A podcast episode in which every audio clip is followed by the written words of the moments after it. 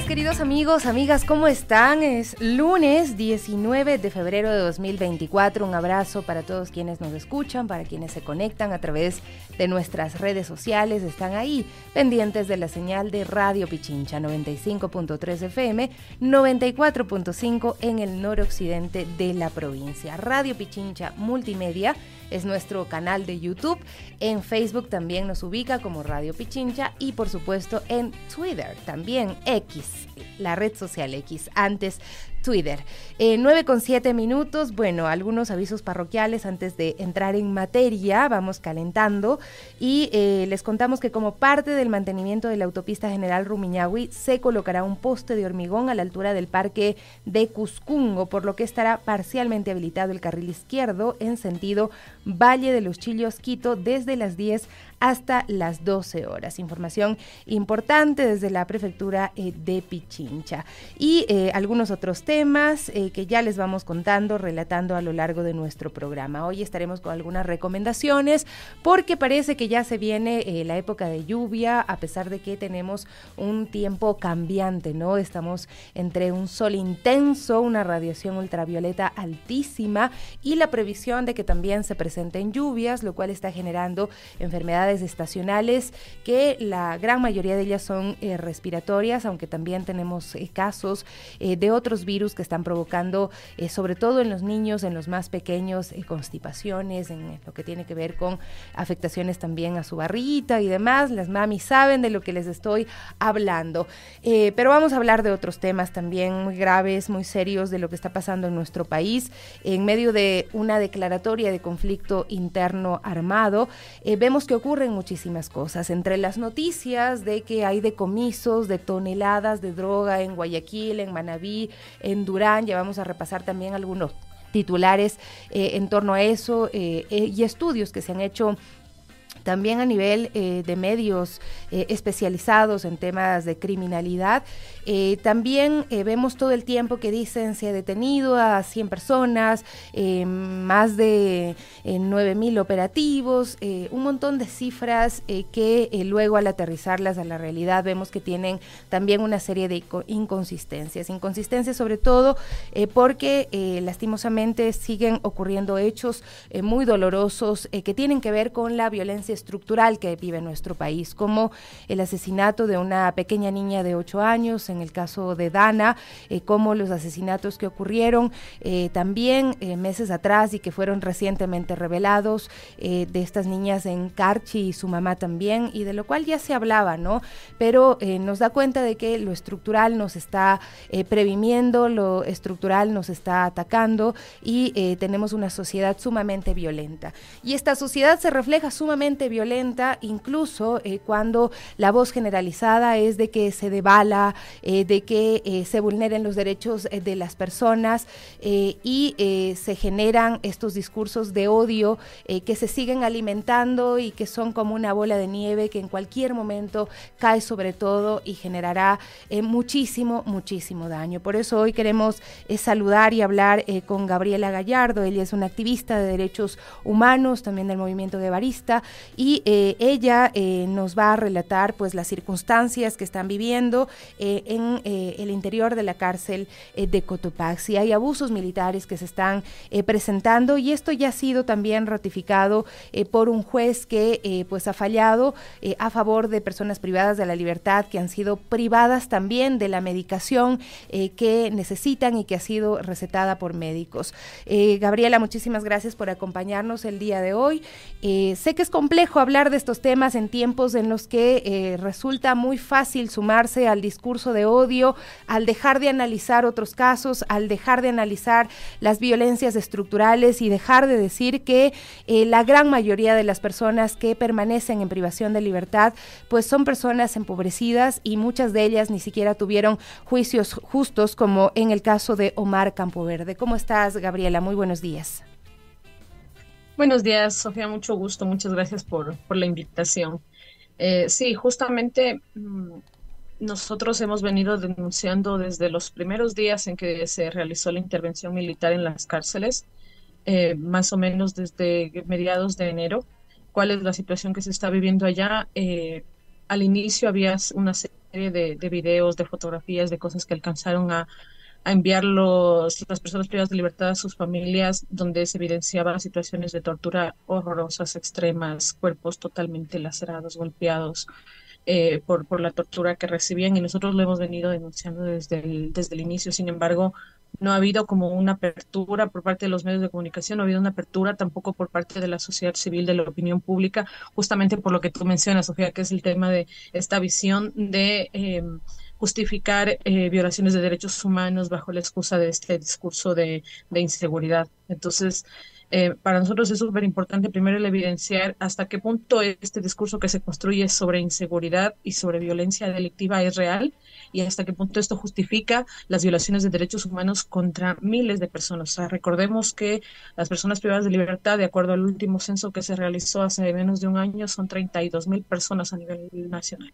Pero además no solo se dan al interior de las cárceles, sino también están sucediendo en los barrios, en los barrios populares. Al final de cuentas estamos hablando de un proceso de criminalización de la pobreza, de racialización del delito, de un montón de cosas que atentan contra los derechos de personas que son inocentes. Me refiero a que cuando una persona es detenida en un barrio o en cualquier lado, en una calle, por cualquier situación, esa persona es inocente hasta cuando no haya tenido un proceso judicial justo, con todas las condiciones y las garantías del debido proceso, las garantías constitucionales, y una vez que ha sido declarado culpable, apenas se lo puede justificar la prisión se puede justificar la privación de derechos que están vinculados justamente a la privación de libertad, que tiene que ver con la libre movilidad. No hay ningún otro derecho que se, que se limite a través de un proceso judicial. Sin embargo, eh, como sociedad nosotros en este momento estamos pidiendo y aplaudiendo violaciones de derechos humanos constantes, no solo contra las personas privadas de libertad, sino contra la gente, como digo, racializada, criminalizada, empobrecida en los barrios populares pero además el tema de las cárceles es gravísimo porque eh, cuando nosotros hemos denunciado esto a través de redes sociales, de los diferentes espacios, la respuesta de la sociedad civil es como, eh, sí, qué bueno, una rata menos, qué bueno que están haciendo este trabajo. Y yo lo que, o sea, a mí una de las cosas que me parece importante es llamar a reflexionar es que cuando nosotros estamos haciendo eso, lo que estamos haciendo es llamando a que se viole el Estado constitucional de derechos. más allá de quien sea. Nosotros es eh, cuando estamos pidiendo que se dé bala a los delincuentes o presuntos delincuentes, cuando estamos pidiendo que se torture, que se mate a las personas que están privadas de libertad, lo que estamos haciendo es pidiendo que se viole el Estado constitucional de derechos. Eso es una cosa súper grave, porque además, eh, una vez que sucede esto con personas privadas de libertad, mañana puede ocurrir con cualquiera de nosotros. Y cómo luego nosotros vamos a reclamar, vamos a exigir justicia frente a algo que como sociedad hemos venido pidiendo, clamando y rogando que suceda. Entonces, entonces eso es grave, pero además si vemos la, situación de lo que pasa eh, voy a hablar puntualmente de la cárcel de, Cotopaxi, a pesar de que como familiares de personas privadas de libertad hemos tenido la posibilidad de eh, contactarnos con organizaciones, con comités, con grupos de familiares de varias cárceles del país y sabemos que la realidad no es muy distinta en, las otras cárceles, pero en el caso de Cotopaxi puntualmente, porque ahí se encuentra mi, mi compañero Marco Poverde, que es un preso político, al igual que yo, yo me encuentro con arresto domiciliario por un tema de salud, pero él se encuentra allá en la cárcel,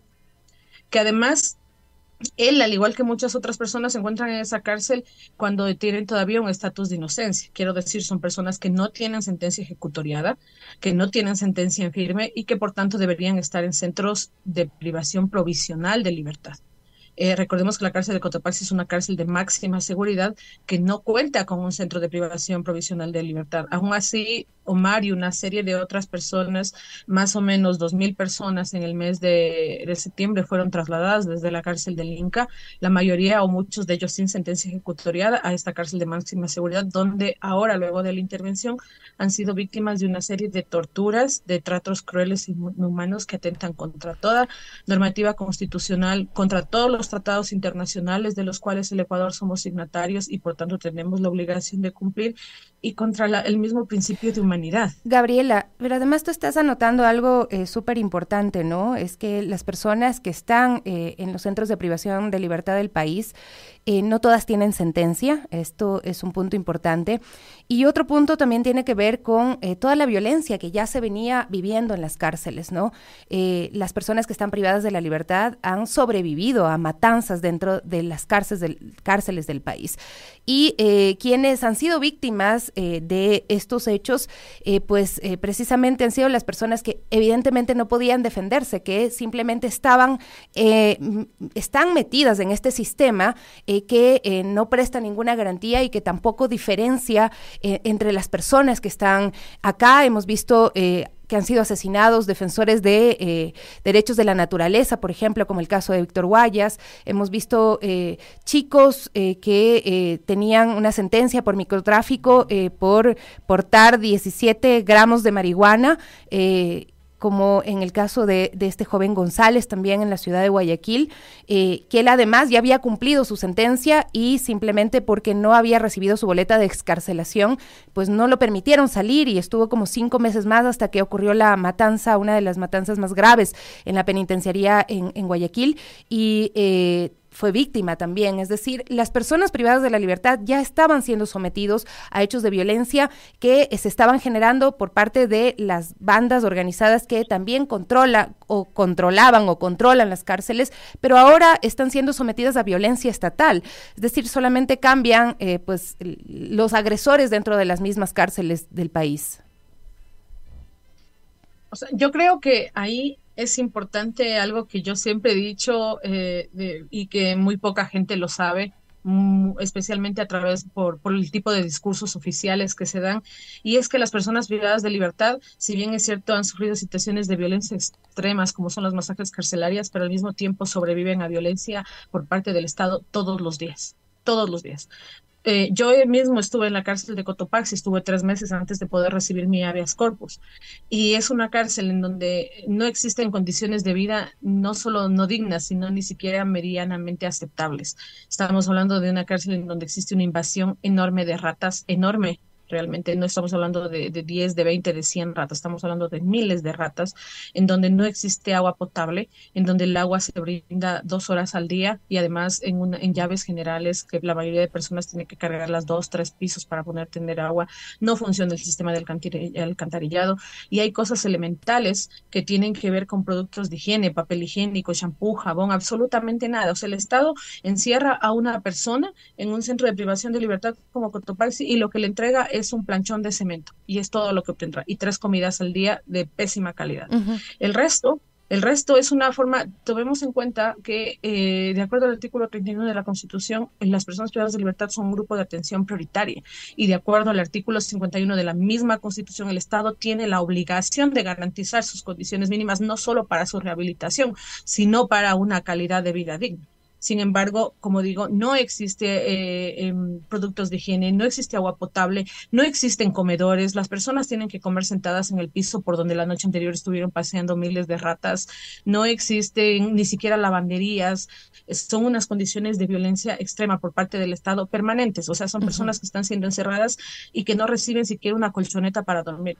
Eh, no son los privilegios que la gente piensa, porque un poco en esta en este discurso que se ha presentado es como que si las personas privadas de la libertad estaban gozando de privilegios, las grandes mayorías, digo, de las personas privadas de la libertad, porque evidentemente sí han, eh, se han dado casos en los cuales eh, pues se ha visto que los jefes de ciertas bandas pues han tenido privilegios en complicidad con, con, con el mismo Estado, porque no hay otra forma de que eso ocurra, ¿no?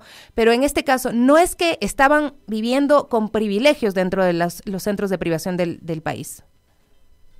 Exactamente, como tú lo mencionas, Sofía, justo hay un par de, em, hay un grupo muy reducido, un porcentaje muy reducido de personas que tienen grandes privilegios y que están vinculados al manejo de grandes cantidades de dinero, también de corrupción, de cosas que se dan a nivel de las mismas autoridades. Pero la gran mayoría, el, más del 90% de, de población penitenciaria, son gente humilde, gente muy pobre, que las condiciones de vida que tienen al interior de una cárcel que el Estado, se supone que están bajo tutela del Estado, no ha podido garantizar, no lo ha hecho, no le ha interesado hacerlo. Yo recuerdo que hace unos meses, eh, en época de campaña, había este discurso de que hay personas que, que tratan de delinquir para poder ir a una cárcel porque ahí tienen atención médica, operaciones, eh, tienen mm, las comidas completas tienen todo. Eso no es cierto. Eso no es cierto. Una persona privada de libertad, solo por poner un ejemplo, ya, ya voy a hablar en un ratico de esto, eh, cuando ingresa a un centro de privación de libertad, el gasto mínimo oscila entre los 300 y 700 dólares, solo para entrar porque tienen que comprar colchoneta, cobijas, todo, ni siquiera podemos, se puede usar la ropa que uno usa en la calle porque hay unas condiciones de un uniforme, unas características muy específicas del color de las cobijas, del color de, la, de, de, las toallas, del color de las sábanas, de la ropa, y eso las familias lo tienen que comprar. O sea, el Estado te exige utilizar un determinado uniforme, pero lo tienes que pagar tú, lo tiene que pagar tu familia. Entonces, pensar que una persona busca ingresar a un centro de privación de libertad para gastar cientos de dólares, no solo al ingreso, sino todo el resto del tiempo, porque hay que comprar productos de higiene, papel higiénico, shampoo, jabón, todo el tiempo ahí, y eso lo venden en una tienda al interior del centro de privación de libertad que se llama Economato y que además es mucho más costoso que comprar afuera. O sea, incluso la, la, misma empresa encargada de dotar de estos productos al interior de las cárceles está haciendo un uso eh, abusivo de la posibilidad de comerciar con estos productos con personas que están en una vulnerabilidad y en una pobreza extrema.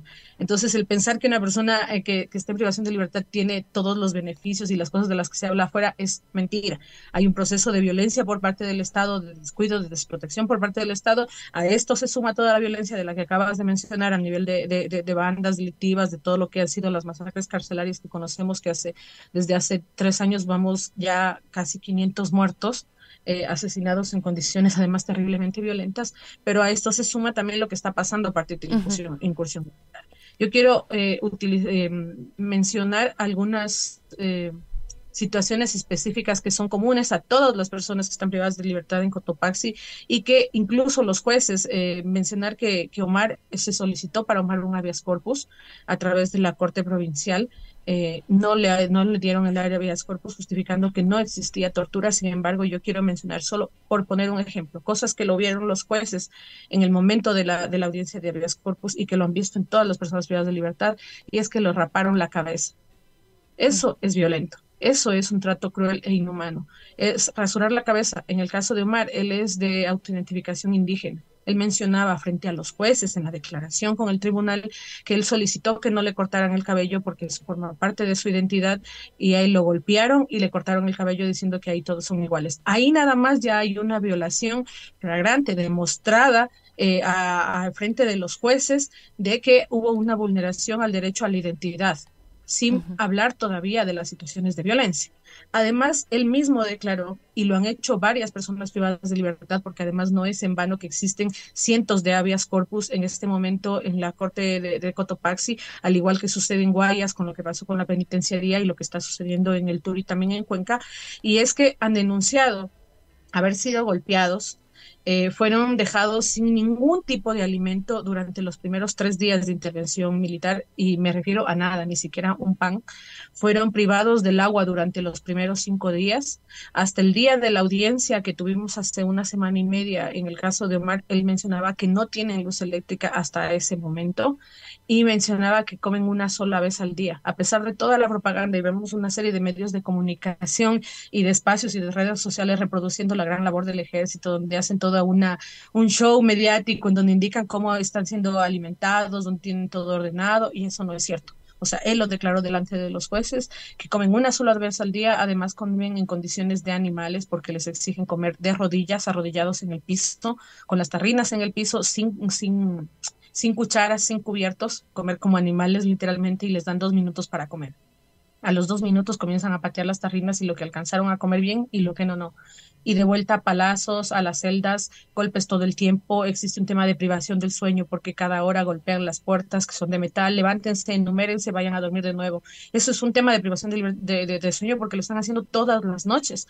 Gente que está viviendo en un estado de estrés y de terror constante en donde se escuchan todos los días los gritos de auxilio eh, y de piedad de personas que están siendo torturadas por los militares. O sea, no es un invento, no es un rumor, es algo que una persona ya lo declaró frente a un tribunal y que no fue la única, o sea, hay, docenas de habeas corpus que se están tratando en este momento en la Corte Provincial y que ha sido declarado por muchas personas cuál es la situación de violencia que están viviendo, tortura. Estamos hablando de verdaderos campos de concentración. Hace, cuando se, se, se creó las Naciones Unidas y cuando se emitió la Declaración Universal de Derechos Humanos, era frente al horror que estábamos viviendo en los campos de concentración que se vivían a través del holocausto nazi, donde habían unas prácticas terriblemente dolorosas, denigrantes, de tortura física, psicológica, eh, de, desprotección absoluta. Y hoy, 70 años después, estamos viendo que sigue pasando lo mismo. lo que pasa en la cárcel de Cotopaxi en este momento es un verdadero campo de concentración personas rasuradas la cabeza, personas que tiene, que han sido deshumanizadas totalmente, que son tratados como animales, que no reciben alimentación, que no reciben atención médica, que no durante los primeros 10 días por lo menos de intervención no recibieron siquiera sus medicinas. En el caso de Omar puntualmente él tiene hipertensión, entendiendo que una persona que sufre de este tipo de condiciones tiene, o sea, puede tener una vida absolutamente normal siempre y cuando reciba todos los días su medicación, sabiendo que cuando no recibe su medicación una subida extrema de, de depresión puede desembocar en un infarto, en un paro cardíaco, en un aneurisma cerebral, en un montón de situaciones que ya llegan a complejizar la, la o sea, que ya ponen en peligro la vida propiamente, ¿no? Entonces, eh, eh, yo, yo digo, o sea, y reflexionemos, esto es lo que estamos aplaudiendo. Estamos aplaudiendo los mismos tratos que se, recibió, que, que, se dieron en el holocausto nazi hace más de 70 años y los cuales fueron la motivación para que todo el planeta horrorizado por este tipo de actos eh, cree las Naciones Unidas y cree la Declaración Universal de Derechos Humanos. Y hoy, más de 70 años después, estamos aplaudiendo que esto esté pasando dentro de los centros de privación de libertad. Las personas privadas de libertad son personas que están eh, respondiendo a su sentencia, que están dando su respuesta a la sociedad por sus errores y por eso están privadas de libertad. Por tanto, no existe no puede haber un castigo adicional de estas características, mucho menos simplemente por la justificación de un estado de excepción.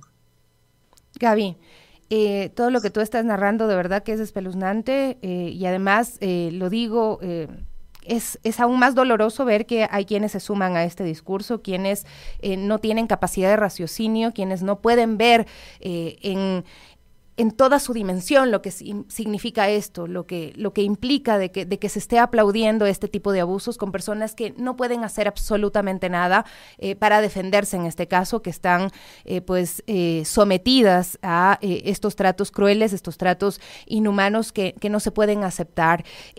tenemos más del 40% de las personas, ese es el dato, más del 40% de las personas que están en los centros de privación de la libertad no tienen sentencia. Nosotros aquí hemos visto casos, hemos revisado casos con madres eh, que eh, dan cuenta de que incluso eh, no tuvieron una defensa justa y que por ahí algún fiscal, algún abogado hasta les dijo en alguna ocasión, yo sé que su hijo es inocente, pero no puedo hacer absolutamente nada porque no tengo el tiempo, no tengo los recursos y pues por la fuerza de las circunstancias tiene que pagar una, una pena, una, una sentencia, ¿no? Entonces hay personas que incluso están sin sentencia, muchos otros que están sentenciados también injustamente y sí también están quienes han cometido eh, crímenes eh, muy fuertes eh, que obviamente no los estamos validando y no estamos apoyando que esto se cometa en nuestro país, ¿no? pero hay también esta realidad que no, que no se puede aceptar. después de este habeas corpus que, que, presentaron y que no fue aceptado y la otra sentencia, en cambio, que sí, pues dice que los militares han cometido abusos excesos con las personas privadas de la libertad eh, por privarles de medicamentos, ¿qué cambia o no está cambiando nada o simplemente todas las acciones que se hagan por parte de los defensores de derechos humanos están quedando en la nada? Bueno, yo creo que una de las cosas que también es importante denunciar y que justamente responde de alguna manera a lo que me estás eh, preguntando es, en el caso de Cotopaxi, por lo menos, nosotros al día de hoy, ninguna de las familias puede acceder a su familiar privado de libertad. Es decir, nosotros al día de hoy no podemos saber si de alguna forma eh, eh, estos habeas corpus, cientos que se han solicitado, eh, esta respuesta de la Corte de Guayas ha dado algún tipo de resultado porque no existe acceso a comunicación con ellos. Estamos hablando de más de un mes en el que ni siquiera los abogados han sido autorizados a visitar. Esa es una violación de derecho por cualquier lado. O sea, una persona privada de libertad tiene todo el derecho a recibir la visita de sus familiares, pero sobre todo de sus defensores, de su defensa técnica. Y en el caso de Cotopaxi, y creo que en la mayoría de cárceles que están siendo intervenidas, ni siquiera sus abogados han podido contactarse con ellos. Si nosotros, o sea, nos encantaría poder decir que a partir de estas decisiones, a partir de la difusión de medios y todo esto, algo ha cambiado, pero no tenemos ni idea, no tenemos ninguna certeza porque no sabemos siquiera si nuestros familiares están vivos. Esa es la realidad.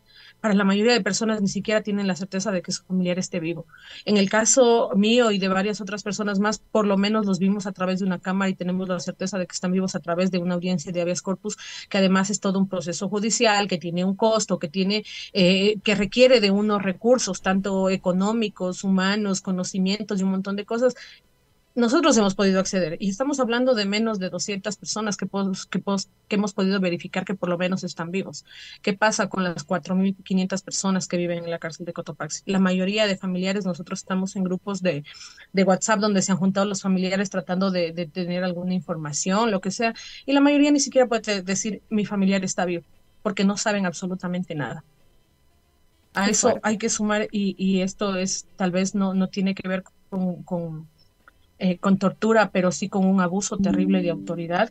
Y es que, por ejemplo, hace unos días nos autorizaron volver a ingresar los kits de higiene que se llaman en las cárceles, que son como em, estos eh, paquetes de productos de higiene, de cobijas, de ropa, de todo lo que necesita una persona privada de libertad. Y recuerdo que al inicio de la intervención sacaban en los medios de comunicación eh, como un gran mérito todo lo que estaban votando de las personas privadas de libertad y que han controlado la seguridad o sea, no es cierto.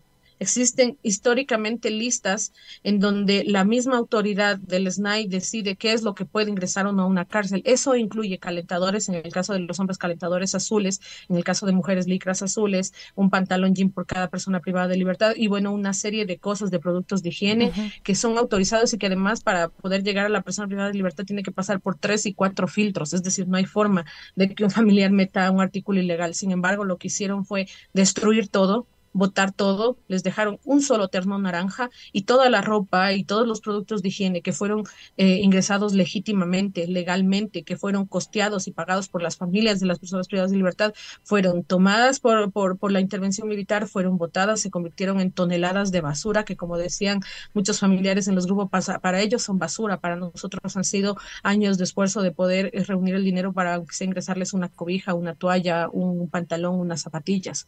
Entonces, son una, una serie de cosas y en las que nosotros ni siquiera podemos dar respuesta. Si esto ha cambiado, no sabemos. Esa es la verdad, no sabemos si en estos días están recibiendo un mejor trato, están recibiendo las tres comidas diarias, no tenemos ni idea porque la realidad es esa, que ni siquiera nos han permitido acceder a nuestros familiares. Y, tú mencionas algo que también eh, nos han transmitido eh, otros familiares de personas privadas de la libertad, porque se supone que estos son centros de rehabilitación social. Y eh, una de esas opciones para la rehabilitación social es, por ejemplo, estudiar.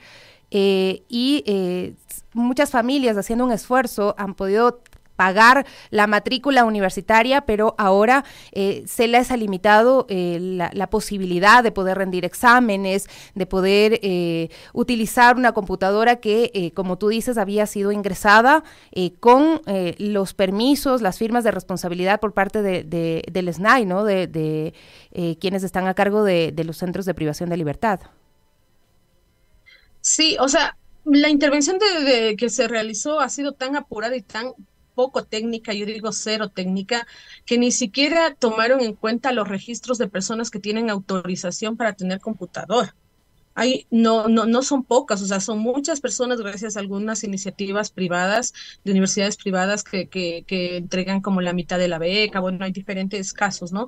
Pero personas que están estudiando en la universidad, que están tratando de cambiar sus vidas, que están tratando de tomar un rumbo diferente y en efecto, como tú dices, en la incursión militar quitaron computadoras que eran legales y que probablemente no se las vaya a regresar nunca. Para una persona privada de libertad de un sector humilde, pagar 600, 700 dólares por una computadora no es algo que lo puedas hacer todos los días, es algo que requiere un esfuerzo enorme, un sacrificio enorme de la familia, de la misma persona privada de libertad para poder estudiar y han sido limitados en eso, no solo porque les quitaron los equipos, sino porque justo estamos en épocas de exámenes, de pruebas, de entregas de trabajos, de reportes y todas estas personas probablemente van a perder el, el, el semestre, el año, no sé, la, el, el nivel en el que estén, porque hasta en eso han sido limitados a un proceso de rehabilitación que ni siquiera les ha dado el Estado, sino que ha sido pagado por sus familias. Hasta ¿Qué esperas, Gabriela, que, pase? ¿Cuáles son, eh, no sé, tus expectativas, eh, viendo además del nivel de violencia y el discurso tan violento que manejan hoy por hoy también eh, los ciudadanos y ciudadanas? Yo creo que lo primero es perder mucho el miedo porque em, siento que frente a las constantes agresiones que recibimos quienes estamos en una posición de defensa de los derechos humanos, hay muchas personas que han optado por el miedo o el silencio. y creo que la única opción es seguirlo denunciando. Primero, eso me parece fundamental, seguir denunciando. Yo todo el tiempo estoy denunciando en X, en redes sociales y todo el tiempo recibo agresiones terriblemente violentas de que deberían matarme, de que... Eh, no quiero repetir porque realmente es súper violento, pero y así lo estamos recibiendo todos los defensores y defensoras de derechos humanos. Sin embargo, creo que lo primero que es nuestra obligación ética, moral, profesional, un compromiso con la vida es seguir denunciando, seguir empujando por un lado. Y por otro, em, la expectativa para nosotros, para la mayoría de familias, y no me estoy y ahí ya no me refiero solo a defensores y defensoras de derechos humanos, sino a las familias de las personas privadas de libertad que están en estos grupos que te menciono, es que esto tenga que ir a cortes internacionales esa es la expectativa que tenemos, que a través de miles de pruebas, porque no estamos hablando de uno o dos testimonios, de uno o dos fotografías, estamos hablando de miles de pruebas que se han podido eh, recabar durante este más de mes y medio, y es que esto tendría que ir a cortes internacionales y lastimosamente el Estado va a tener que ser sancionado por los crímenes que están cometiendo en este momento, por las violaciones de derechos humanos que están cometiendo en este momento. Y espero, quiero creer que eso sea también una lección o por lo menos un reconocimiento para la sociedad civil, para la opinión pública que está aplaudiendo este tipo de hechos, que sepan que no se puede pasar por encima de la ley que no podemos pedir que a una persona que pasó por encima de la ley luego cometan contra esta persona una serie de actos que van por encima de la ley. Si estamos pidiendo que se respete la justicia y el derecho de las personas, como lo mencionan tantas veces personas de bien, estamos pidiendo que se respete las leyes en general. Y las leyes están para todos y todas. Y el Estado no puede pasarse por encima de las leyes, así es que no, una de las expectativas que nosotros tenemos es poder ir a cortes internacionales. Existe la suerte de que ya han venido varias em, comisiones de Naciones Unidas, de la Comisión eh, Interamericana de Derechos Humanos y que están pudiendo recabar pruebas, testimonios y verificar la situación que se está viviendo acá en las cárceles. Y lo que nosotros aspiramos es que quizá no ahora, porque sabemos que los procesos de justicia internacional son muy demorados, pero creemos y estamos dispuestos a luchar hasta el final para que todos estos procesos a nivel internacional se den y para que el Estado sea sancionado y las personas que han sido violentadas sean restituidas en sus derechos y sean reparadas por las violaciones que han sufrido. Esto puede ser un proceso muy largo. Mira tú eh, todo lo que ocurrió en la época, por ejemplo, de León Febres Cordero también que hoy, eh, pues entiendo, está por inaugurarse un museo de la memoria, ¿no? Eh, no entiendo ahí me imagino que va a ser medio complicado para, para el gobierno inaugurar un museo de la memoria sobre los abusos eh, de la época de León Febres Cordero y otros gobiernos, abusos militares, policiales, y tener que enfrentar ese discurso a lo que está pasando hoy precisamente, ¿no? Eh, revisábamos una encuesta de Latino Barómetro hace unos días y mostraba eh, cómo en nuestro país ha ido decreciendo el apoyo a la democracia como un sistema de gobierno, como un sistema de convivencia ciudadana, ¿no?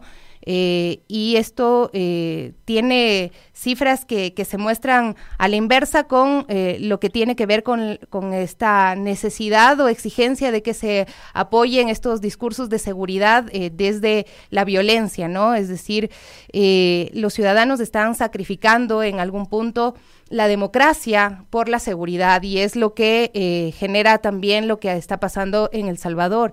Eh, simplemente eh, en un momento la autoridad el presidente, en este caso Bukele, dice, no me importa lo que diga el mundo entero, no me importa lo que digan las organizaciones de derechos humanos, aquí se hace lo que yo quiero, lo que yo digo, eh, y eh, a pesar de que existan eh, muchas evidencias de que hay vulneraciones también a personas inocentes que, están pagando injustamente por estos escenarios de violencia, pues nadie dice nada y todos aplauden, ¿no? Ese es el riesgo, ¿no? De que estamos sacrificando un sistema, en teoría, que, es el ideal, la democracia, por eh, algo que eh, pues en algún momento nos puede pasar la factura a todos y todas, Gabriela. Muchísimas gracias por acompañarnos el día de hoy, eh, que tu voz escuche, que las voces de los familiares se escuchen también, porque son estas víctimas que se tienden a llamar colaterales, ¿no? De, de lo que está pasando ahora mismo en el país. Así, muchas gracias, eh, Sofía. Y como digo, vamos a seguir denunciando y hablando lo más alto que se pueda, eh, con la expectativa de que tanto el Estado, el gobierno reconozca los actos que está cometiendo, las vulneraciones y, y ella y separe esto, pero también de que la sociedad civil y la opinión pública entienda la magnitud de lo que estamos pidiendo. Como tú dices, hay una vulneración al Estado eh, de constitucional de derechos, hay una vulneración al sistema democrático del país y estamos justificándolo en un momento en que ahora es contra personas privadas de libertad, mañana puede ser contra cualquiera de nosotros, justamente respecto a lo que mencionabas de, la época de León Febres Cordero. Eh, una de las cosas que mencionaba Omar cuando, cuando dio la declaración frente al juez es que él fue torturado le ponían una toalla en la cara y le botaban chorros de agua para que tenga esa sensación de agua. Yo recuerdo que son exactamente las mismas prácticas que yo leía cuando era adolescente en los libros eh, que hablaban justamente sobre las torturas de la época eh, de Febres Cordero. Entonces, eh, estamos volviendo a esos 80 y como tú dices, denunciando a través de un, de un museo de, de, la verdad y todo esto, yo creo que una de las cosas que tenemos las familias y las personas que han sido vulneradas es el derecho a la verdad y el derecho a la verdad, incluso como parte de la reparación, es importantísimo. Yo creo que probablemente en unos años tengamos que estar inaugurando un museo o un espacio de reconocimiento y de reparación para las personas que en este momento están siendo vulneradas, porque es una realidad que no, no la viven una o dos personas, no son casos eh, aislados sino es algo que se está viviendo en las cárceles, que se están viviendo en los barrios populares. Y fuera de ellas, sí. Más, más, pobres del país. Hemos visto una serie de ejecuciones extrajudiciales que se han dado ya y que están documentadas a través de videos, a través de denuncias. Entonces, esa es la realidad. Y yo creo que como familias y como ecuatorianos, eh, luego del gran trabajo que se hizo justamente cuando se, se, se se hizo el informe de la verdad. En el caso de, los ochentas, creo que ahora también es necesario este derecho a la verdad y a la reparación, tanto de las familias como de sus víctimas. Muchísimas gracias, Gabriela. Gabriela Gallardo, activista de los derechos humanos, eh, estaba con nosotros narrándonos una situación muy compleja del país que nuevamente les invito, amigos y amigas, a que lo miremos no solamente como eh, un tema, eh, no sé, que, se quede en, ese comentario atroz de odio, sino que tiene una profundidad que, no le estamos viendo, que, no le estamos analizando y que nos puede pasar facturas. 9 de la mañana con 46 minutos. Hola mi Gaby, ¿cómo está? Está ya con nosotros Gaby Cruz, eh, también para hablar sobre distintos temas. ¿Cómo estás? ¿Qué tal el fin de semana? Sofi, muy buenos días, amigos y amigas de las Warmis. Todo muy bien, gracias. Y bueno, ya estamos listos para arrancar con las noticias de la comunidad nacionales y bueno, también del mundo en este caso. Es, que tenemos lo que tiene que ver con eh, los ciudadanos ecuatorianos que también eh, son víctimas de hechos violentos, duros, muy fuertes y que esa violencia empieza lastimosamente eh, en las condiciones de vida de nuestro país que obligan a mucha gente a irse a buscar buscar, eh, no sé, un mejor porvenir, así es, pero lamentablemente pasan cosas como estos hechos y es que diversos medios mexicanos reportaron un ataque armado contra camiones llenos de migrantes en una carretera de Sonora, un estado de, México, donde en abril de 2023 una banda narco secuestró a 48 ecuatorianos. Y según los reportes de los periódicos eh, de este país, el suceso habría ocurrido la noche del 15 de febrero cuando los migrantes se dirigían en dos autos en el camino Altar Sarik con dirección a Nogales cerca de la frontera con Estados Unidos. Y bueno, en un tramito de la vía fueron interceptados por hombres armados a bordo de vehículos tipo militar que comenzaron a disparar incluso incendiaron uno de los vehículos. Y bueno, los ecuatorianos fueron rescatados en una bodega abandonada en México y producto de este ataque se registraron también 10 heridos, uno de ellos un niño ecuatoriano de cuatro años y también él falleció. Y el resto de viajeros pertenecían eh, a países como Guatemala, República Dominicana, Honduras, Brasil.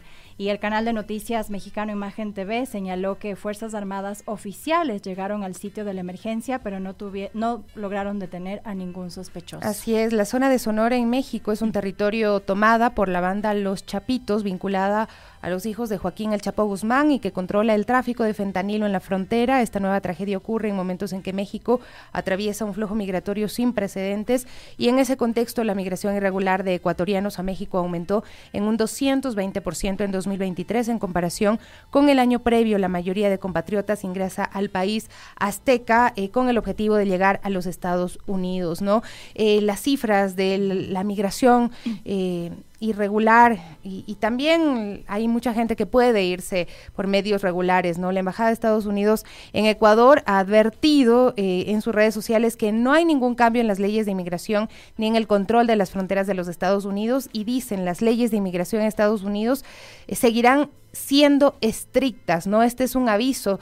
Eh, no solamente se enfrentan a los grupos delincuenciales que trafican con personas, sino también, lastimosamente, eh, a esta eh, condición tan dura que tienen los estados que hoy por hoy están impidiendo el ingreso de migrantes. Así es, y también que mencionaba este mensaje, no haga caso de las mentiras de los traficantes, no arriesgue su vida ni se gaste miles de dólares en venir a Estados Unidos solo para que lo regresen de inmediato, ¿no? Y también mencionaban si cruza la frontera de manera ilegal entre puertos de entrada enfrentará graves consecuencias de conformidad con las leyes de Estados Unidos, se les expulsará de este país y enfrentará una prohibición de volver a entrar por un plazo mínimo de cinco años si no se establece una base legal para quedarse. Muy duro. El miércoles 24 eh, de enero de 2024, la canciller Sommerfeld eh, informó que se envió la solicitud formal para que los ecuatorianos en Estados Unidos accedan al estatus de protección temporal TPS por sus siglas en inglés, pero hay que tomar en cuenta que en 2017 alrededor de 117 mil ecuatorianos dejaron el país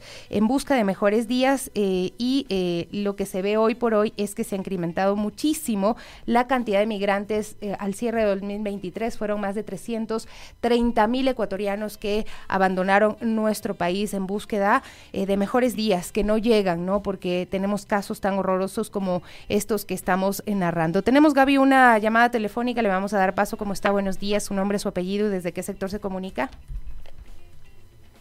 Buenos días.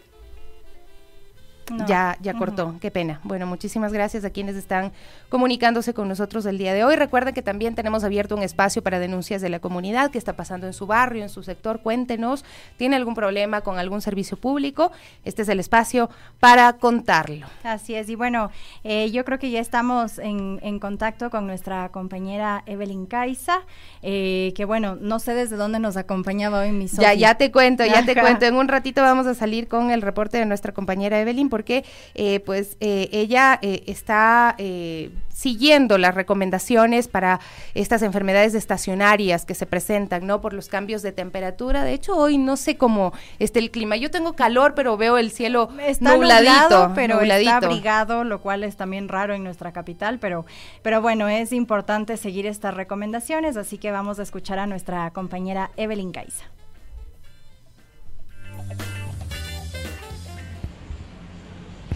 ¿Cómo están? Buenos días. A pesar de que ustedes ven este sol radiante acá en Quito, pues la novedad es que ya se vino febrero y con él llegaron las lluvias. Estos cambios un poco bruscos de temperatura eh, son lo que es lo que están generando las enfermedades más conocidas como estacionales, enfermedades respiratorias que están afectando un poco a la población. Por esta razón nos hemos trasladado nosotros al centro de salud de las casas para conversar un poquito con los doctores para ver qué es lo que ellos nos dicen acerca de esto, cuáles son las recomendaciones, eh, por qué también se dan estos cambios bruscos eh, de temperatura y por qué principalmente causan ¿no? las enfermedades principalmente respiratorias. Vamos a conversar con la doctora que ya nos está esperando por acá. Doctora, muy buenos días, la doctora Gabriela Zapata. Doctora, hemos venido nosotros a buscarle para saber eh, cómo están las enfermedades respiratorias a propósito del cambio de clima. Como es un comportamiento esperable en todos los años, cuando cambia el clima y hay épocas lluviosas o de frío, las enfermedades prevalentes respiratorias empiezan a subir en su número de aparición. Es lo esperable que se da cada año, sin embargo, el Ministerio siempre brinda el contingente para el tratamiento de todas las enfermedades respiratorias agudas que se van presentando. Cabe recalcar que eh, ha habido leve incremento de casos estos días, sobre todo en la población pediátrica, que el Ministerio ha estado atendiendo.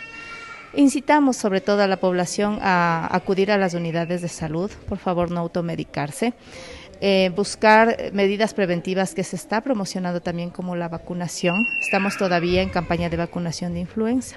Doctora, ¿la población pediátrica de qué edad a qué edad va y por qué ellos son los más afectados?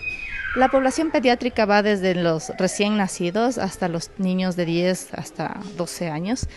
Eh, son los más afectados porque el sistema de contagio eh, se ve beneficiado sobre todo en las aulas a nivel escolar y porque también son contactos de adultos que están con sintomatología. Sin embargo, no hemos tenido casos graves y son atendidos aquí por el servicio de emergencia y de pediatría también. A este centro de salud, ¿cuántos casos han llegado más o menos de niños y cuántos de adultos con enfermedades respiratorias? El número no es exacto y varía mucho a diario, ¿no? Aproximadamente en la carpa de, de, atención de pacientes respiratorios que aún mantenemos, atendemos de 20 a 25 pacientes diarios. Entonces, de ellos, más o menos de 50% o 30% son niños. ¿sí? Entonces, ese es nuestro número que manejamos todavía. ¿Cuáles son estas principales enfermedades respiratorias, además de la clásica tos, gripe? ¿Qué más hay? Normalmente se clasifican como rinofaringitis, faringitis, faringoamigdalitis, muy pocos casos de, y muy escasos de neumonía sobre todo, o bronquitis. Doctora, ¿cómo está también esto del COVID, del coronavirus? ¿Ya no ha habido casos? ¿Cómo avanza esto? El COVID tiene un comportamiento directamente eh, referido al, a los días que hemos tenido de festividades sobre todo. En diciembre, por las aglomeraciones, reuniones sociales y todo aquello, los casos subieron hasta la primera semana de enero, máximo la segunda. Desde ahí hemos estado eh, con cifras muy bajas de los casos, uno, dos, hasta tres en el día, que se mantienen fijos, al menos del mes de finales de enero y inicios de febrero que vamos están en ese número. ¿Cuáles son un poquito las recomendaciones para cuidarnos? Porque yo pensaba, digamos, eh, cuando está un sol bastante fuerte y comienza a llover, el polvo se levanta. Tal vez eso es un indicio para provocar estas enfermedades, además de claramente las lluvias, eh, las noches muy frías. Más que el polvo en realidad sí es el cambio climático, cambios bruscos de temperatura que estamos viviendo en la ciudad al momento. Eso permite y favorece la replicación de virus sobre todo y de ciertas otras bacterias. Al tener esta exposición en los niños o en los adultos, pues van a presentar síntomas respiratorios. Lo que recomendamos y son prácticamente lo que tratamos de promocionar más aún por época de COVID que tuvimos, es que la gente se lave las manos, use mascarilla si tiene síntomas respiratorios, acuda al médico a la valoración eh, necesaria que, se dé en ese momento y que también eh, hagamos uso de las medidas preventivas que con tiempo se está promocionando, sobre todo la vacunación. COVID e influenza, el Ministerio sigue promocionando para evitar que los casos sean graves cuando se presenten. ¿Esta vacunación es apta para todo público o quién puede venir a vacunarse? Justo en la entrada veíamos que hay algunos lineamientos. ¿Cuáles son? Para influenza son grupos que tienen vulnerabilidad. Ejemplo, los enfermos de crónicos, diabetes, hipertensión, artritis reumatoide, todos los adultos mayores, las mujeres embarazadas y los niños desde los seis meses hasta los ocho años de edad, que fue la, la medida que se tomó para vacunación de influenza este año. ¿Sí? Eso es todo. Ya. Doctora, sí, finalmente ya eh, reforzar las recomendaciones, ¿no? Acudir, no automedicarse. A propósito también de no automedicarse, ¿cómo está el tema de medicinas acá? ¿Están abastecidos? Hay algunas eh, denuncias por parte de los pacientes que no cuentan los hospitales con ciertas medicinas, incluso con ciertos insumos. Al momento el Ministerio nos ha apoyado con todos los insumos que se ha requerido. Eh, estamos con el, eh, con el stock de medicamentos al día, entonces sí hemos podido apoyar en este mes a, a los pacientes. Ok, doctora, muchísimas gracias. Bueno, pudimos conversar con la doctora Gabriela Zapata, quien nos ha brindado un poco de explicaciones eh, sobre estos cambios bruscos de clima y pues las enfermedades que estos traen. Ya escucharon las recomendaciones de la doctora. Nuevamente, pues volvemos al lavado frecuente de manos, al uso de mascarilla en caso de ya contener alguna enfermedad respiratoria, en caso de tener síntomas, pues es mejor colocarnos la mascarilla, igual en hospitales, en lugares concurridos, como pueden ver acá en el hospital. Algo principal es no medicarse y pues acudir también al médico. A cuidarse mucho, abrigarse, ya saben cómo es Quito. En la mañana tal vez nos estamos muriendo de calor, pero en la tarde ya llevar una eh, chompita gruesa o un paraguas para que no nos sorprendan estas temperaturas eh, frías. Con esta información regreso con ustedes. Que tengan un excelente resto del día a nuestra compañera Evelyn Caiza, que bueno, ha ido a visitar este centro de salud.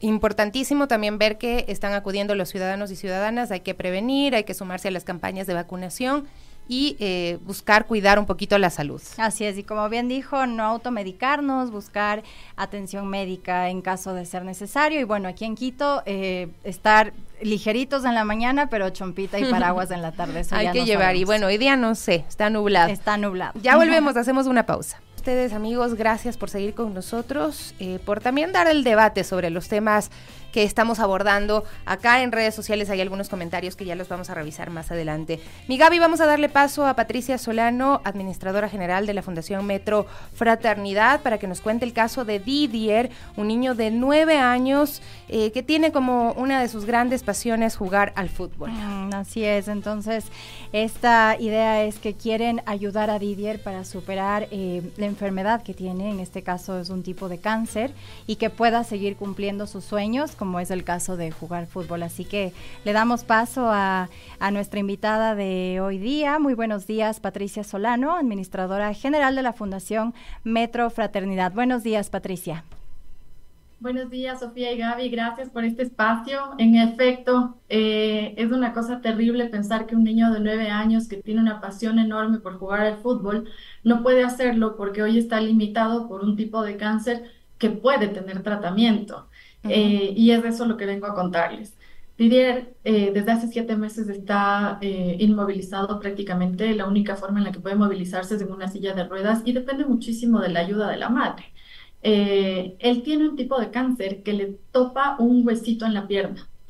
La idea de la cirugía que se puede llevar a cabo con nosotros de Fraternidad junto con el cuerpo médico del Hospital Metropolitano es retirar parte del hueso eh, que está hoy tomado por estas células malas y reemplazarlo por un módulo eh, y permitir que el niño mantenga su pierna. Caso contrario, la solución que tendría es la amputación de esa piernita. Eh, como les cuento, sería una cosa terrible que un niño de nueve años que puede tener toda una vida para desarrollarse no tenga acceso a esa oportunidad.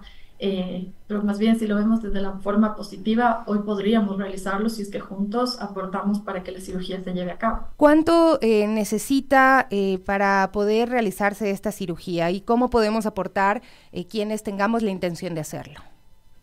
Bueno, hay una fórmula que hoy se lleva a cabo Fundación Metro Fraternidad, junto con el Hospital Metropolitano, con el cuerpo médico, donan eh, más del 60% del valor de la cirugía y necesitaríamos levantar en, apoyo en efectivo cerca de 10 mil dólares para que la cirugía se lleve a cabo y esa fórmula se complete, ¿no?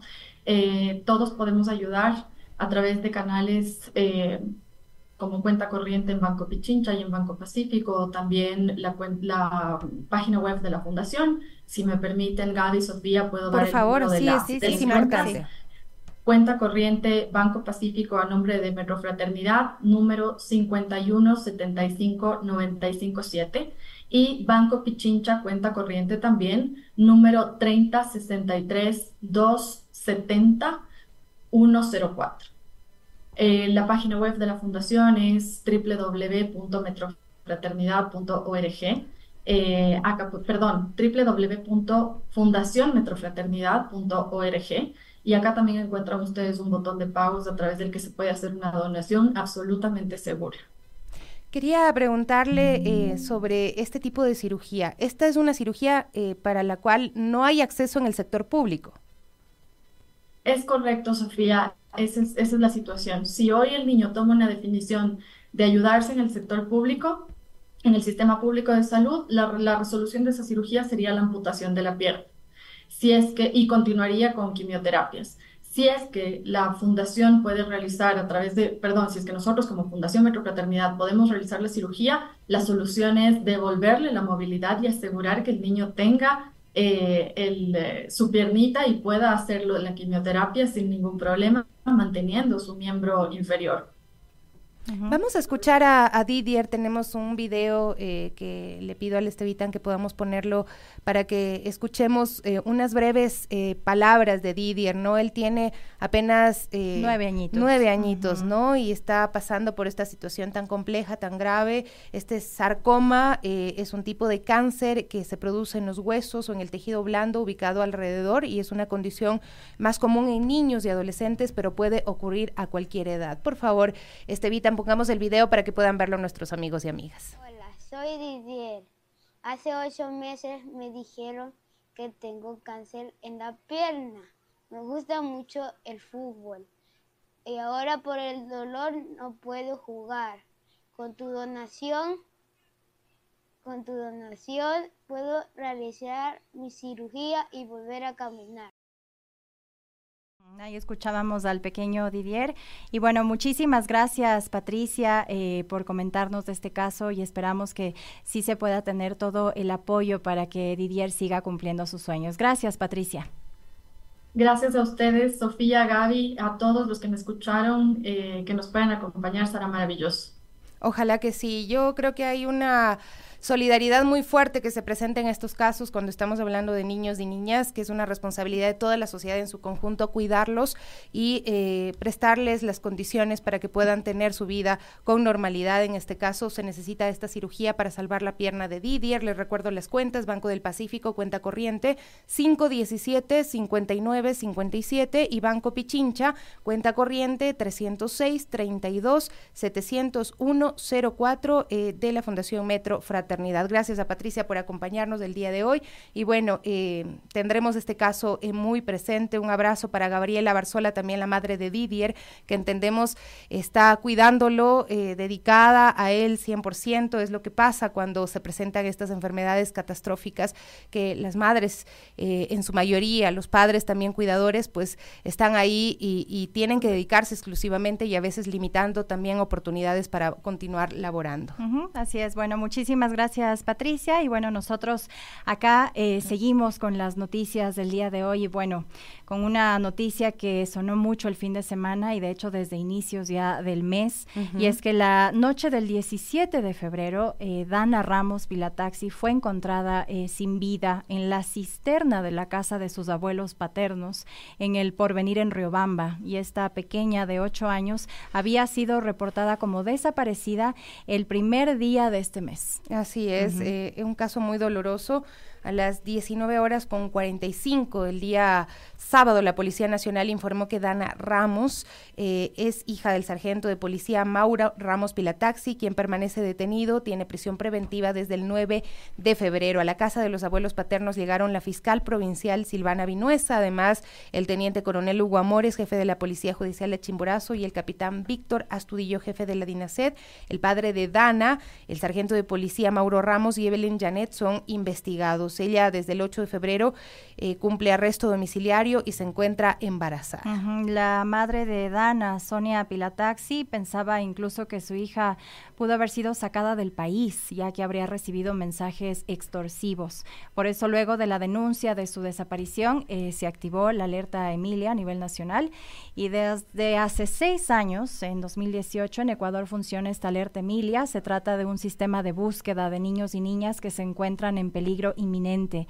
Y para eso el país firmó un convenio eh, con el Center of Missing and Exploited Children que nos permitió sumarnos a esta red global de niños desaparecidos. Así es, esto un poco para recortar, recordar, perdón, cómo surgió esta alerta Emilia, que inicialmente en otro país es la alerta Amber, en nuestro país fue adaptada eh, por el caso de esta pequeña niña también que fue asesinada, secuestrada y asesinada en Loja en 2017, hallada sin vida de la misma forma que Dana Ramos, ¿no? Los defensores de derechos se han pronunciado ante este crimen en contra de Dana, Sibel Martínez, por ejemplo, se mostró muy angustiada porque estos casos se repiten y esta vez en manos del propio padre de Dana, un sargento de policía, que son dos temas gravísimos. Ahí es eh, violencia vicaria, por un lado, eh, pero también estamos viendo cómo eh, miembros de la policía eh, en servicio activo, pues lastimosamente están involucrados en estos hechos. Así es que mencionó Sibel Martínez, pues dijo abominable, un sargento en servicio activo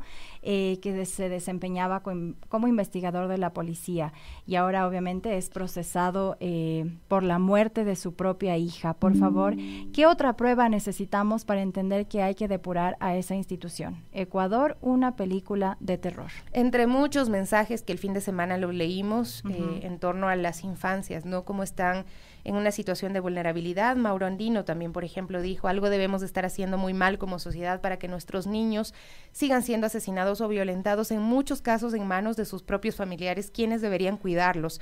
Que se haga justicia por Dana Ramos y que caiga todo el peso de la ley sobre los responsables de este aberrante delito. Espanta conocer que el principal sospechoso es su padre, miembro activo de la Policía Nacional.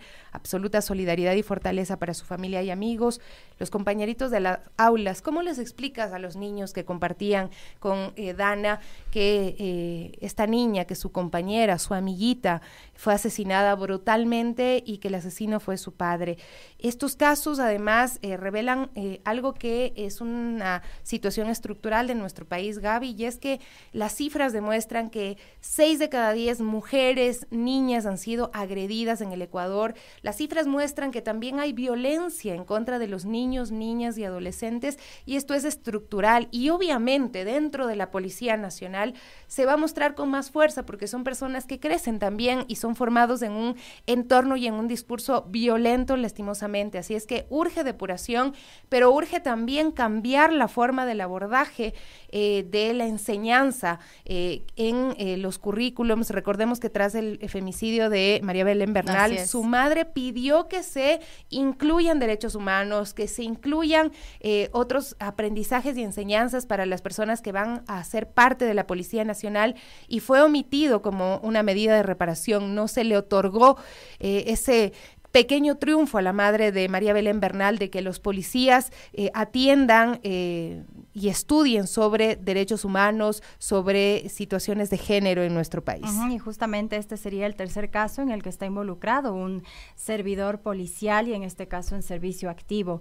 Pero bueno, también tenemos declaraciones del ex ministro del Interior, Patricio Carrillo, al que se le ocurrió que este hecho se pudo calificar como una equivocación. La mayoría de policías hacen más por la patria que por sí mismos y sus familias. Existe una enorme deuda con ellos. Lastimosamente, cuando un policía se equivoca, la sociedad le convierte en un chivo expiatorio de los problemas políticos. Esto es una pena. El país debe cambiar. Esto mencionó el exministro. Y fue eh, realmente rechazado por la gran mayoría de ciudadanos, por quienes pues eh, dicen esto no es un caso aislado. Instituciones como la policía, como las Fuerzas Armadas, tienen que tener también una depuración y otro tipo de formación, porque si pensamos que en nuestro país seis de cada diez mujeres han sido violentadas, significa que hay seis de cada diez abusadores violentos y eh, las Fuerzas Armadas, la Policía Nacional no son la excepción.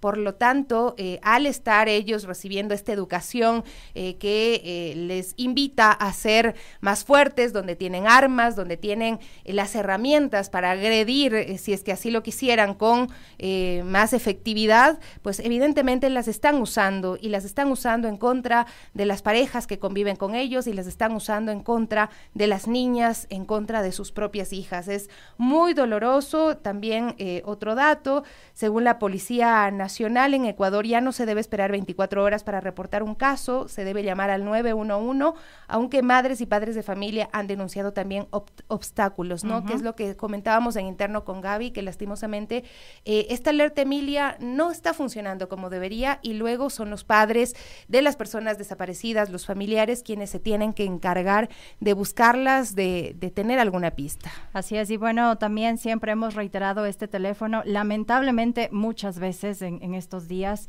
de personas desaparecidas, pueden, si tienen alguna información, comunicarse al 1-800-3354-86. Y sobre también los femicidas, aquí la abogada eh, Mayra Tirira, en, aquí en Radio Pichincha, dijo que el Estado debería hacer un mayor esfuerzo por encontrar a los autores de los femicidios y obviamente también se refería al femicida de Vanessa y sus hijas Briana y Génesis, eh, de estas dos pequeñas que los cuerpos eh, fueron encontrados durante el feriado de carnaval. Estamos presenciando una sociedad sumamente violenta con las niñas, con los niños, con las mujeres y en general esta violencia eh, está ahí y no está solamente en los grupos de delincuencia organizada, como algunos pretenden decir lastimosamente, eh, estos comportamientos están reproducidos en todos los ámbitos, en todos los aspectos y en la medida en que nosotros seguimos fomentando estos discursos violentos y seguimos diciendo que hay que ser violentos, estas son también las consecuencias eh, y que lastimosamente las pagan las personas más inocentes.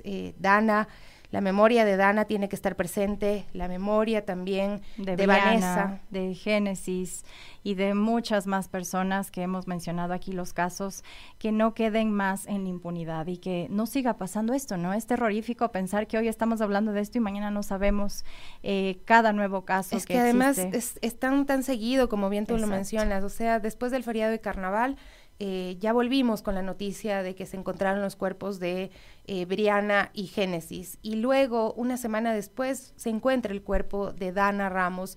Eh, temas que además tienen mucha conexión porque se trata de violencia vicaria, se trata de generarle un dolor más profundo a las familias con la utilización de los hijos, de las hijas. En este caso, está la madre sobreviviente. En el caso de Briana y Génesis, su madre también fue asesinada, pero entendemos es un acto muy, muy violento y los femicidas siguen libres. Los femicidas no están siendo buscados. Tenemos muchos otros femicidios en la impunidad. Así es que, por favor, a la Policía Nacional también que haga su trabajo, a la Fiscalía, en eh, buscar a los femicidas y garantizarles por lo menos justicia a eh, las familias de las víctimas. Así es. Y bueno, Vamos con otras noticias también y es que estudiantes y docentes de 896 instituciones educativas ya volvieron a las aulas desde este lunes 19 de febrero a nivel nacional. En esta quinta etapa del regreso a clases presenciales en medio del conflicto armado interno y estado de excepción que rige en el país, el Ministerio de Educación informó que un total de 15.655 instituciones han retornado a clases presenciales, lo que representa más del 97% de los planteles en todo el país. Y bueno, estas son las reglas para la suspensión de clases presenciales por hechos violentos. Las escuelas y colegios que regresaron a la presencialidad recibieron una notificación de los distritos de educación hasta el 18 de febrero. Aquí también tenemos que mencionar que esto también se, se da por toda esta ola de violencia que vivimos y nuevamente las víctimas son niños, niñas y adolescentes. El abordaje tiene que ser otro, hay que resolver la violencia estructural. Las instituciones educativas del régimen Costa se encuentran en modo no presencial y se mantendrán en esa modalidad hasta finalizar el año lectivo. Esto informa el Ministerio de Educación, lo tomamos en cuenta, tomamos nota de este tema. 10 de la mañana con 18 minutos. Voy a leer algunos comentarios que nos han estado enviando el día de hoy nuestros amigos y amigas. Gracias eh, por estar conectados. Carmen Marín, saludos desde España, dice para todo el personal de la prestigiosa Radio Pichincha. Sigan adelante con eh, vuestro gran trabajo, información dentro y fuera del Ecuador. Eh, María Chuquilla también nos envía un saludo. María, deme un ratito, ya le consigo el dato. Em, también eh, nos están escribiendo otros mensajes, déjame revisar. Ah, Rudorbe nos mencionaba sobre eh, la cobertura de Evelyn, donde están vacunando en el centro de salud de las casas y bueno, en los centros de salud en general todavía está activa la campaña de vacunación en cuanto a influenza y también entiendo que COVID-19. Eh, hay otros comentarios, Dulce, Margarita Romero, eh, Sara Fer, Luis Guzmán, Juan García, todos les enviamos abrazos. Estábamos discutiendo acerca de la situación de las personas privadas de libertad en nuestro país también y hay ahí un debate a través de nuestras redes sociales, Radio Pichincha, Multimedia. Eh, Gaby, vamos a pasar a repasar otros temas eh, que tienen que ver con lo que ha pasado en Quito durante el fin de semana, siniestros de tránsito, este caso en la ruta Collas, donde se presentó lastimosamente un siniestro que le cobró la vida a una mujer quien falleció, ¿no? Una moto eh, cayó por el puente de Collas, eh, un choque vial provocó que los ocupantes de una moto cayeran por la quebrada en la zona del puente de Collas en Quito. El siniestro vial ocurrió a las 14 eh, con 15 de este 18 de febrero de 2024. El siniestro dejó una mujer fallecida y un herido que estaba siendo atendido en una ambulancia, según informó el Cuerpo de Bomberos de Quito. El personal también realizó las tareas de rescate de los afectados que cayeron a la quebrada. Sí, bueno, también hay que mencionar que hubo un nuevo accidente eh, la mañana del sábado en la avenida Simón Bolívar, a la cual ya está catalogada como una de las vías más peligrosas de la ciudad. Y bueno, aquí fue un accidente entre un vehículo eh, particular y un tráiler, al parecer, y hubo dos personas fallecidas, eso fue muy temprano en la mañana, y pues tuvieron que cerrar completamente la vía hasta realizar todas las labores pertinentes en la vía. Bueno, triste porque eh, no cesan estas muertes que pueden ser prevenibles también en nuestro país. Otro tema, otro dato, eh, el presidente del IES ha anunciado un nuevo sistema digital para agendar citas presidente del IES, Eduardo Peña, anunció que el nuevo sistema digital de citas estará disponible en unos eh, dos meses. Gaby, el presidente del Consejo eh, Directivo, Eduardo Peña, anunció que se alista un nuevo sistema digital para agendar citas. Así es, bueno, ¿qué nos menciona eh, él? La idea es que un robot pueda manejar los espacios que los médicos tienen libres, ¿no? Esto junto con un sistema de geolocalización. Las consultas podrán ser virtuales o telefónicas, con lo que se podrán ser atendidos por médicos en todo el país, no importa dónde se encuentre el afiliado. Y si durante la cita el médico considera que el paciente necesita una derivación a otro centro primario de atención, que esté ubicado cerca a la vivienda del afiliado. Y esto es lo que un poco nos han explicado uh, desde el IES cómo se manejará este nuevo sistema, ¿no?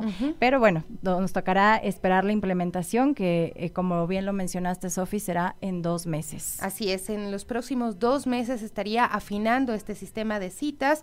Eh, se busca agilizar la atención a los afiliados.